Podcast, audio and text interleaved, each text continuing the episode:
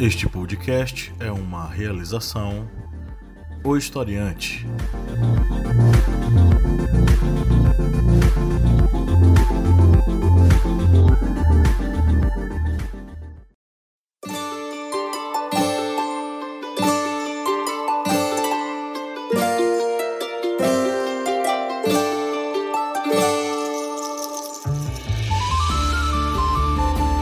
Uma vez um reino que há muito tempo estava em guerra.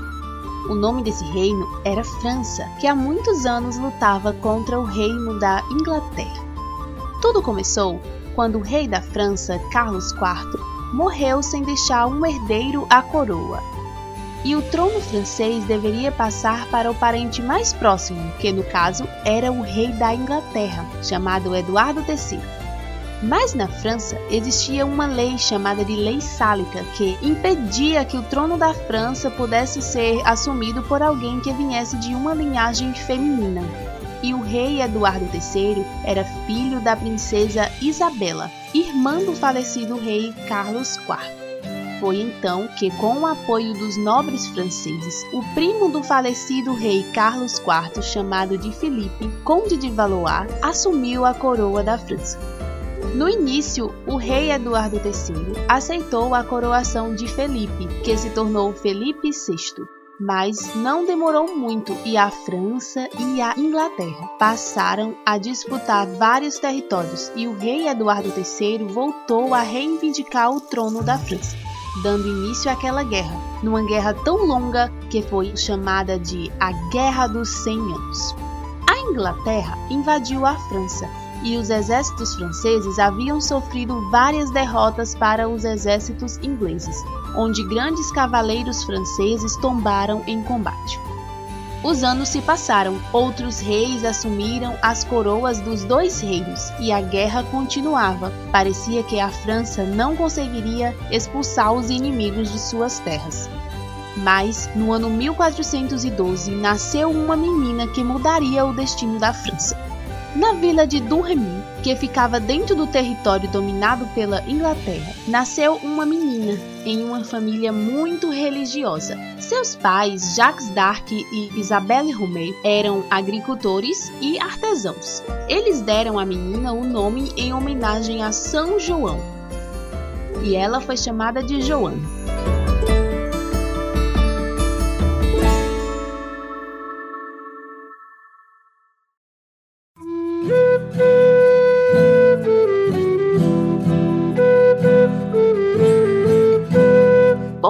Anos após o nascimento de Joana d'Arc, os franceses sofreram uma terrível derrota para os ingleses na Batalha de Azincourt.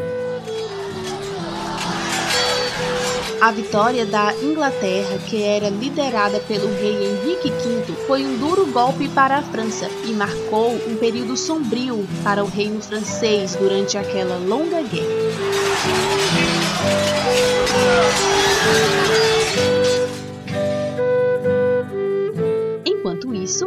Menina crescia como qualquer criança, divertia-se normalmente e tinha responsabilidades sobre outros afazeres, como o trabalho de fiar e tecer ou cuidar do rebanho de carneiros da família.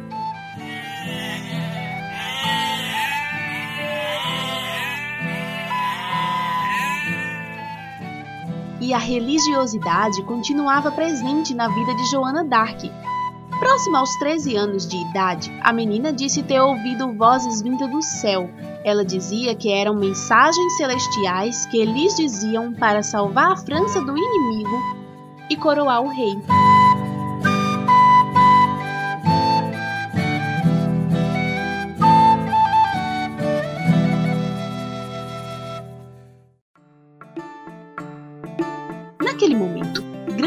Parte do reino da França estava sob domínio da Inglaterra, e nem mesmo o herdeiro do trono francês, Carlos de Valois, conseguira se coroar, já que a cidade onde deveria ocorrer a celebração de coroação do rei da França, Reims, estava ocupada pelos inimigos ingleses. O tempo passou e Joana d'Arc continuou a ouvir as vozes e ter visões. E, aos 16 anos, Joana d'Arc pediu a uma parente para levá-la até uma cidade chamada de Vaucouleurs, onde tentou convencer um funcionário do rei a levá-la até a corte real francesa. O funcionário real, chamado Robert de Baudricourt, não atendeu o pedido de Joana, mas ela não desistiu e continuou a fazer a solicitação por vários dias. E as pessoas da cidade passaram a apoiar Joana, até que o funcionário real aceitou o pedido, cedendo para ela um cavalo, uma escolta com outros cinco cavaleiros para irem até a corte real da França. E aquele grupo partiu para aquela jornada, foram muitos dias de viagem em que o grupo cruzou aquela região ocupada pelos ingleses, e aquele grupo chegou a fugir de uma emboscada. Após 11 dias, eles chegaram no grande castelo de Chinon, local onde se encontrava a corte da França.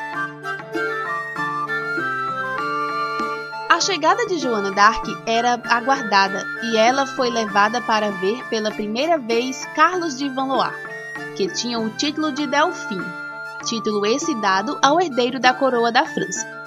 Então Joana foi conduzida pelos corredores do castelo até chegar num grande salão, onde haviam vários nobres e cavaleiros em ricas vestimentas, todos olharam para Joana, que tinha cortado os cabelos curtos como um garoto e vestia roupas humildes.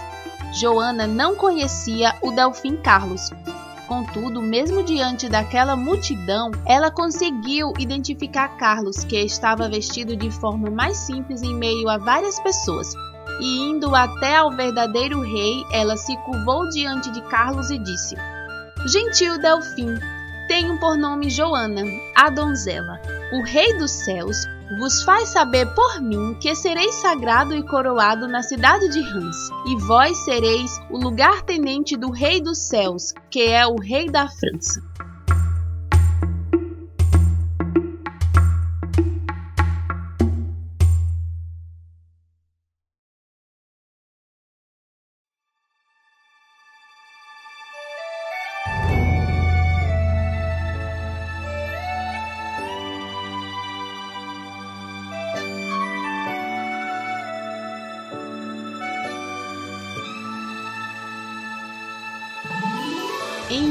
Encontro sozinha com o Delfim Carlos, Joana tentou convencer o Delfim a entregar um exército para que dessa forma ela pudesse libertar a cidade de Orleans, que sofria com um cerco pelas forças da Inglaterra. Mas não seria tão fácil para Joana conseguir apoio, Muitas pessoas da corte real não acreditavam nela e temiam que a influência da jovem Joana pudesse levar a França a mais uma batalha e derrota diante dos ingleses. E o Delfim Carlos fez com que Joana fosse interrogada por representantes da igreja. E mesmo com seu jeito humilde, ela afirmou que lideraria o exército francês para uma vitória contra os ingleses. Então, Joana d'Arc conseguiu autorização real para integrar o exército da França, que marchou rumo à cidade de Orleans. Orleans era uma grande cidade dividida pelo rio Loire, e uma ponte ligava as duas partes da cidade. O seu acesso era controlado por uma fortaleza chamada de Tourelle. Os ingleses chegaram na cidade e, após o primeiro ataque, conseguiram tomar a fortaleza de Tourelle. E os franceses foram obrigados a demolir a ponte para evitar que Orleans fosse totalmente conquistada pelos ingleses. Então, os ingleses montaram grandes catapultas chamadas de trabucos e canhões e começaram a bombardear a outra parte de Orleans.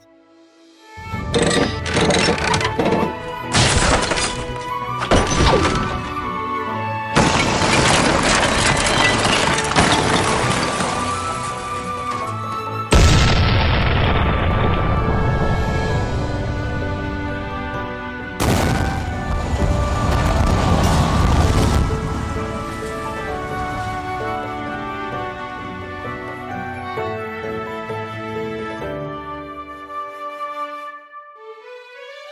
Além disso, impediam a entrada de alimentos na cidade, fazendo com que a população passasse fome.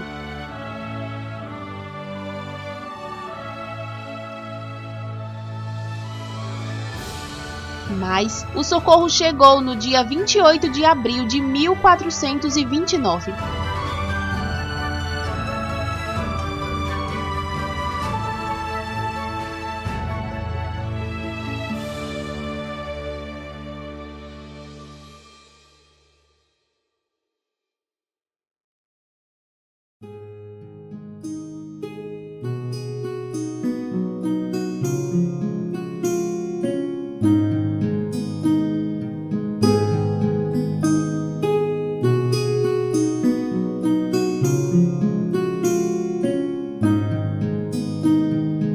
Força francesa, que tinha entre os seus líderes Joana d'Arc, conseguiu passar por área pouco protegida do cerco e chegar a Orleans, com alimentos e a esperança do fim daquele tormento.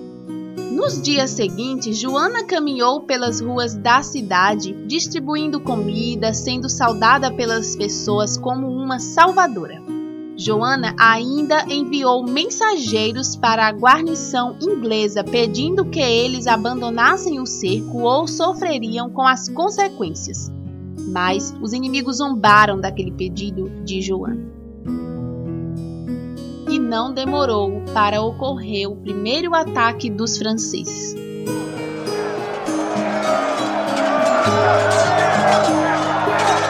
franceses avançaram com grande força, mas o primeiro ataque contra uma fortificação inglesa não estava tendo sucesso e os franceses começaram a recuar. Foi quando surgiu Joana d'Arc, acompanhada do cavaleiro Laire. Ela comandou as forças francesas a voltarem ao combate. A visão daquela jovem donzela fez com que os franceses voltassem com todas as forças para o ataque. E os ingleses não conseguiram deter os soldados liderados por Joana e aquela fortificação foi tomada. Então, ocorreu um grande ataque contra a fortaleza de Tourelle, liderado por Joana d'Arc.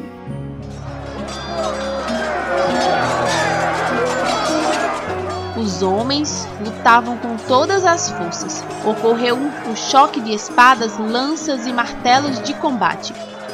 Foi então que, no meio daquela terrível luta, uma flecha atingiu Joana,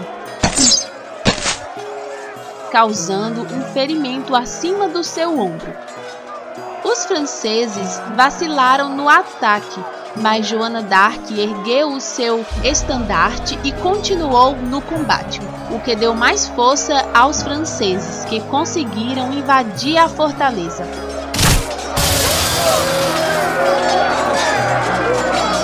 Os ingleses, diante do inimigo, abandonaram aquele local. Muitos ingleses se jogavam no rio para tentar fugir. As forças inglesas estavam arrasadas. No dia seguinte, as demais forças inglesas recuaram. O cerco contra Orleans tinha seu fim. A cidade estava libertada. Então, as forças da França, com Joana mantendo-se entre os seus líderes, continuaram a lutar em uma série de batalhas ao longo do rio Loire. E o mais importante desses confrontos foi a Batalha de Patê.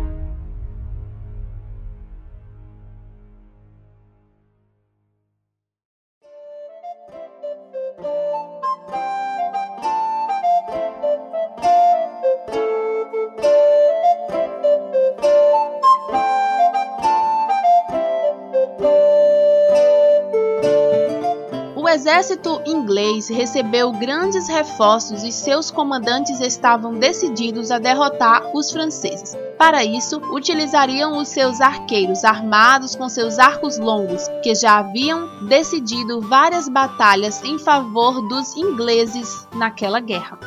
Mas os arqueiros ingleses acabaram revelando sua posição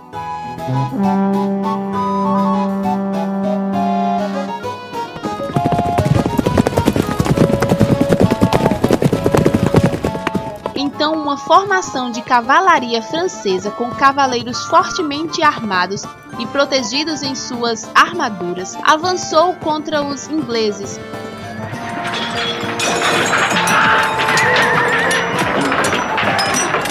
Que, mesmo com um número muito superior de soldados, foram derrotados na batalha. Aquelas vitórias e a influência de Joana d'Arc levaram Carlos de Valois até a cidade de Reims, onde enfim ele pôde se coroar como Carlos VII, rei da França.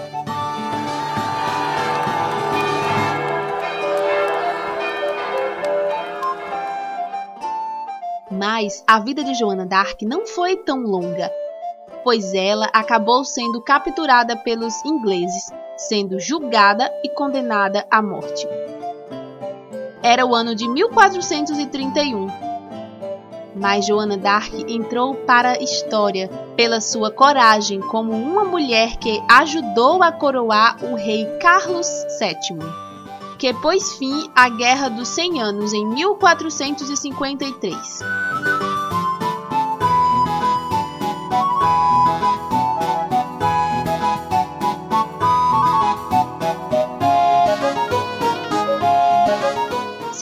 Curtiu este podcast, compartilhe com os seus amigos e seja um apoiador. Acesse apoia.se barra historiante e assim poderemos ter muitos outros episódios. E siga os outros podcasts da família Historiante. Até mais!